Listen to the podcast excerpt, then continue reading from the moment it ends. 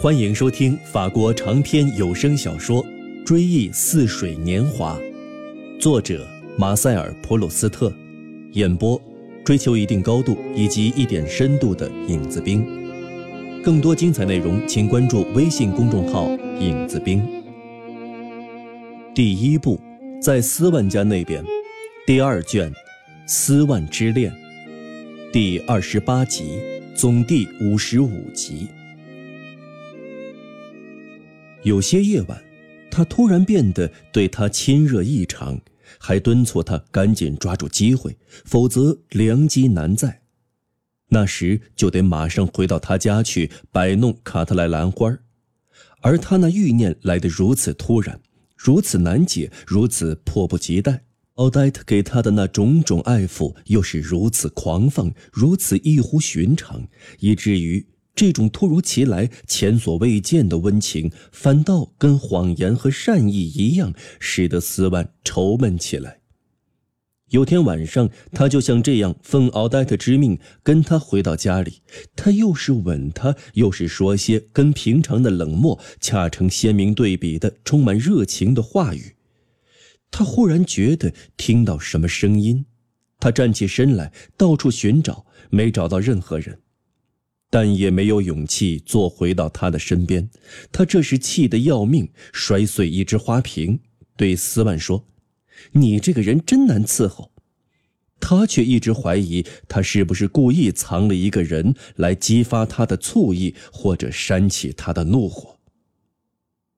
有时候，斯万还上妓院去，想打听一点关于奥黛特的情况，当然不敢把她的名字说出来。老鸨对他说。我这里有个小姑娘，准能中您的意。他这就跟一个感到莫名其妙的可怜的小姑娘有气无力的聊上个把钟头，也不干别的什么事儿。有天，有个年纪很轻、秀色可餐的姑娘对他时，我但愿能找到一个真正的朋友，他尽可放心，我再也不跟别的男人了。真的。你真以为一个女人能被男人对她的爱情所感动，就永远不会对她不忠？斯万急切地问他：“当然了，这得看他们的品格。”斯万禁不住在这些姑娘面前把罗姆亲王夫人听了都会高兴的话说了出来。他笑着对那位想找个男朋友的姑娘说：“你真好，你的眼睛蓝的跟你的腰带一个色，您的袖口也是蓝的。”咱们在这样的地方谈这样的话，真是妙极了。我不打扰您吧？您也许有事要忙。不，我有的是时间。要是您打扰我的话，我是会直说的。恰恰相反，我很喜欢听您讲话。那是我的荣幸。我们谈的挺投机的吧？后面这句是对刚进来的保姆说的。是啊，我刚才还这么想呢。他们怎么那么老实？嗯。这年月，有人就是为了聊天才到我们这儿来。那天亲王就说了，在这里比在他老婆跟前好多了。看来这年头，上流社会里的女人全都是内行人。说起来真丢人。我这就走了，我不在这里讨厌了。他就撇下斯万跟那个蓝眼睛的姑娘，可他也立即站起身来，跟着姑娘道别。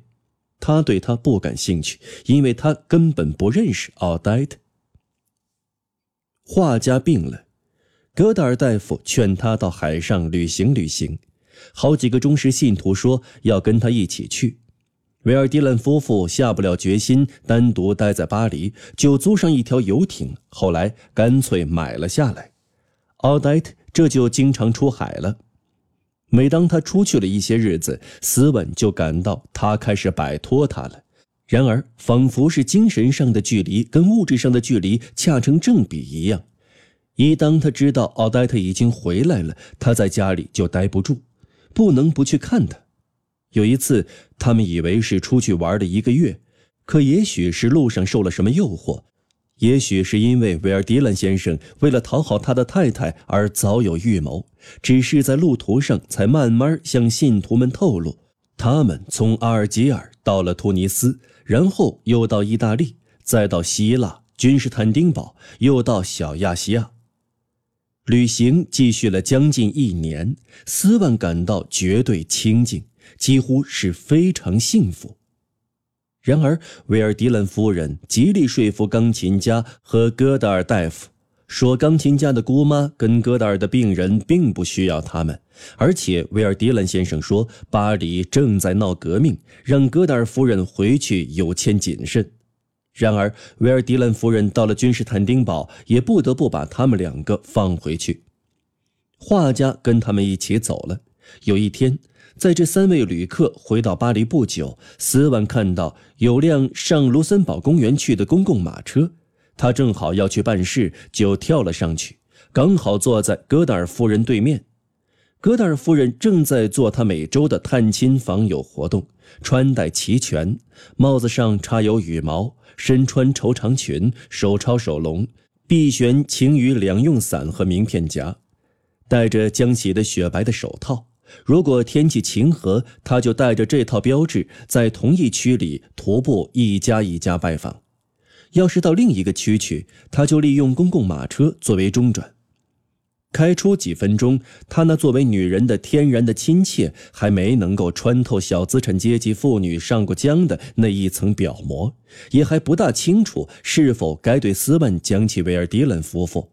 他只好以他那缓慢、不自然但还温柔，有时被马车的嘎吱声完全淹没了的嗓音，倒还挺自然的，把他一天之中爬上爬下跑的那么二十来家人家当中听来的和自己照搬的话语挑选出来讲上一讲。先生不用问，像您这样一个不甘落伍的人。当然是已经上米里东去看了玛夏画的那幅肖像了，全巴黎城都趋之若鹜。您有什么高见？您是属于赞成派那个阵营呢，还是声讨派那个阵营呢？所有沙龙里都是众口一词的谈论玛夏这幅肖像，谁要不就玛夏这幅肖像发表点意见，那就是不帅、不高雅，赶不上时代。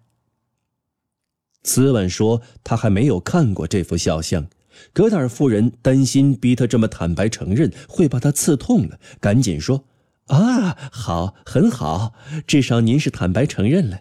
您并不因为没有看过玛夏这幅肖像就感到丢脸。我觉得您这就很好。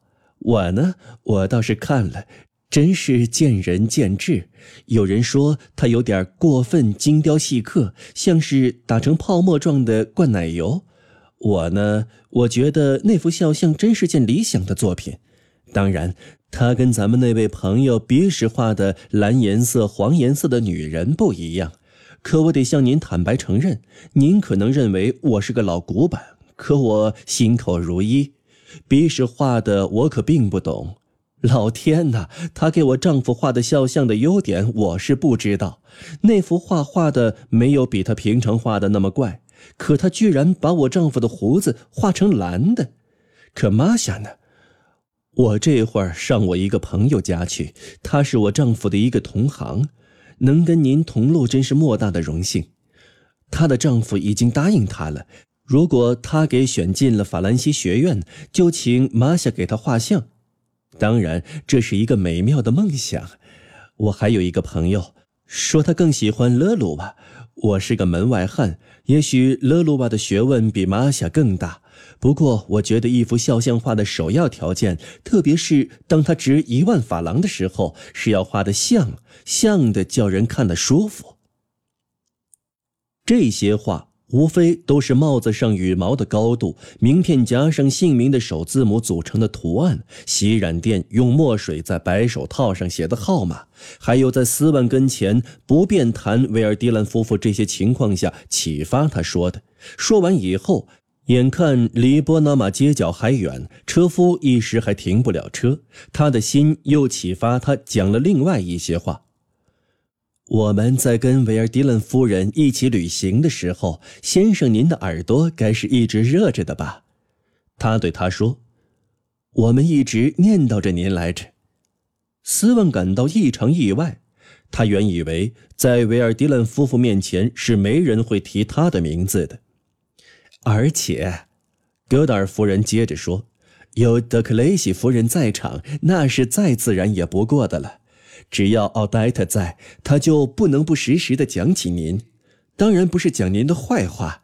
怎么，您不信？看到斯万面露怀疑之色，他找补了这么一句：“他深信自己是一片真诚，对所用的字眼也并没有添加任何不好的意思，只是跟大伙儿一样，把它用来表示把朋友们联系起来的那种感情而已。他可是爱您爱得很深呢，啊，当着他的面，谁也不能讲您的坏话，要不然的话，那可有你好看的。”随便谈到什么，就说是看到一幅画吧，他就说：“啊，要是他在的话，他就会告诉你们那是真的还是赝品。在这方面，他是谁也比不上的。他时时都在问他这会儿在干什么。但愿他能下功夫干点活。这么有天赋的汉子，可那么懒，真是可惜。你应该不见怪吧？”我这会儿就看见他在我眼前，他在惦记着咱们，在琢磨咱们到了什么地方。我当时就觉得他那话讲的好极了。原来维尔迪兰先生问他：“您离他有几千里，您怎么就能看到他现在在干些什么呢？”只听奥黛特说道：“情人眼里没有办不成的事情。”我起誓，我说这话并不是为了要讨好您，您这位朋友可是不可多得的真正的朋友。而且我还要跟您说，如果您连这一点都不知道，您可是天下唯一的一个了。维尔迪兰夫人在最后一天都对我说：“您知道，别离前夕聊起来总是更随便的。”我并不是说奥黛特不爱我们，不过我们跟他说的话跟斯文先生说的相比就没什么分量了。啊，好家伙！车夫把车停住了，聊着聊着，我都差点要错过波纳巴特街了。劳驾您告诉我，我帽子上的羽毛正不正？德达尔夫人从他的手笼里把他那只戴了白手套的手抽了出来，伸向斯文，从那手中。除了那张转车车票外，还有一股高级生活的气派，跟洗染房的香味一起洋溢在车厢之中。斯万感到他心中充满了对他的亲切之感，同样也有对维尔迪兰夫人的亲切之感，也差不多同样有对奥黛特的，因为现在他对他感情中不再掺杂痛苦的感觉，几乎就只有爱情了。这时，他站在马车车厢外的平台上，以充满柔情的目光看着戈达尔夫人雄赳赳、气昂昂地走在伯纳巴特街上，帽子上羽毛高耸，一手提着裙子，一手提着晴雨两用伞和露出姓名起手字母组成的图案的名片夹，走路时把个手笼在身前一摇一晃。格达尔夫人真是比她丈夫还要高明的医疗专家。为了跟斯万心中对奥黛特存有的病态的情感相抗衡，她在他们之上嫁接了另外一些情感，那是感激和友好的正常的情感，是使得斯万心目中的奥黛特更富有人情味与其他妇女更加相似的情感。其他妇女也是能启发他这样的情感的。这些情感促使他心目中奥黛特的形象起了根本的变化，恢复成曾经被他平平稳稳的爱着的那个奥黛特。他有天晚上在画家家中的宴会之后，带他跟福什维尔一起去喝一杯橙汁儿。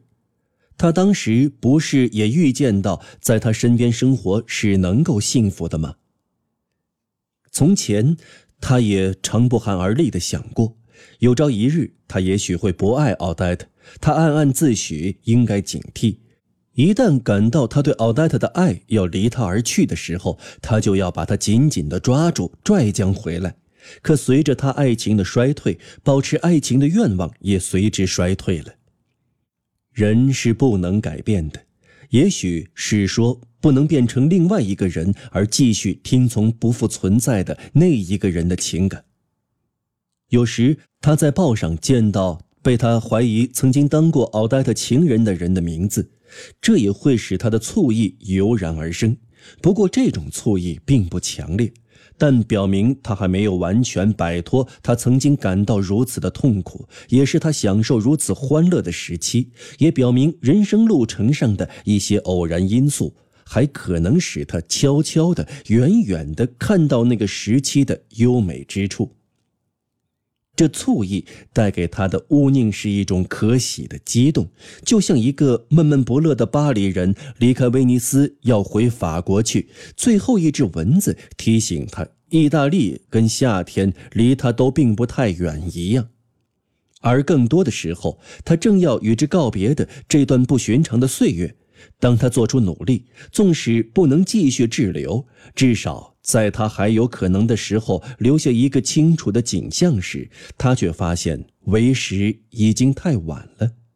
他也想跟再看一眼行将消失的景象那样，再看一眼他刚告别的这段恋情。可是，一身而任两人，为已经不再具有的情感得出一个真实的景象，却是如此困难。结果要不了多久，脑子里就一片漆黑。眼睛也一无所见，他只好不再去看，摘下夹鼻眼镜，擦擦镜片他心想，还是休息一会儿的好，过一会儿也不为迟。这就没精打采地缩在角落里，跟那位昏昏欲睡的旅客一样。他正拉下帽子盖住眼睛，想在他感觉到正在越来越快的把他带离他曾长时间生活过的国家的这个车厢里睡上一觉。而他却曾默默许愿，不让他在未曾最后道别以前就飞逝而过的。就跟那位直到进了法国国境才醒的旅客一样，当斯万偶然在身边找到富士维尔曾是奥黛特的情人的证据时，他发现自己毫不感到痛苦。他的爱情现在已经离他而去了，只是为他永远离开他时没有跟他打个招呼。而感到遗憾。在首次吻奥黛特以前，他曾力图把他长久以来留给他的形象，赶在这一吻的回忆日后使他变样之前铭记心中。同样，他也曾希望，能趁他还在，至少是在精神上能跟激起他的爱情、燃起他的炉火、给他带来痛苦、从此也将永远不再见的奥黛特道别。他错了。几个星期以后，他还见到他一次，那是在他熟睡之际，在梦乡的暮霭之中，他正跟维尔迪兰夫人、格达尔大夫，一个他认不出是谁的戴土耳其帽的年轻人，画家奥黛特、拿破仑三世和我的外祖父一起散步。他们走的那条路俯瞰大海，一侧是悬崖。有时壁立千仞，有时仅及数尺，行人不断上坡下坡，正在攀登的人们就看不见已经下坡的游客。落日的余晖渐渐暗淡，看来黑夜立即就要笼罩四野。浪花不时地溅到岸上，斯万也感到面颊上溅上冰冷的海水。奥黛特叫他擦掉，可是他办不到。因此，在他面前，他感到尴尬。何况他身上穿的还是睡衣。他但愿人们因为天黑而发现不了这个情况。然而，维尔迪兰夫人却以诧异的目光久久凝视着他，而他只见他脸庞变形，鼻子拉长，还长上了一部大胡子。他转过脸去看奥黛特，只见他面颊苍白，脸上长着小红疙瘩。面容疲惫，眼圈发黑，然而他还是以充满柔情的目光看着他，双眼似乎要像泪珠一样夺眶而出。他感到他是如此的爱他，真想马上把他带走。奥黛特忽然转过手腕，看了一下手表，说一声：“我该走了。”就以这同样的方式跟所有的人道别，也没有把斯万叫到一边，告诉他当晚或者哪一天在什么地方见面。他不好意思问他，他真想跟他一起走，却又不能不扮出一副笑容回答威尔迪兰夫人的问题，连头也不敢向奥黛特那边转去。可是他的心突突的跳得可怕。他恨奥黛特，真想把刚才还如此喜欢他的那两只眼睛抠掉，把他苍白的面颊抓烂。他继续跟维尔迪兰夫人一起上坡，也就是一步一步更远离在相反的方向下坡的奥黛特。时间才过了一秒钟，却仿佛他已经走了几个钟头。画家告诉斯万，他刚走不久，拿破仑三世也不见了。他们肯定是商量好的，他说，他们准是要在崖脚下相会，却又顾到礼仪，不好意思两个人一起跟咱们道别。他是他的情妇。那不相识的年轻人哭起来了。斯万竭力安慰他。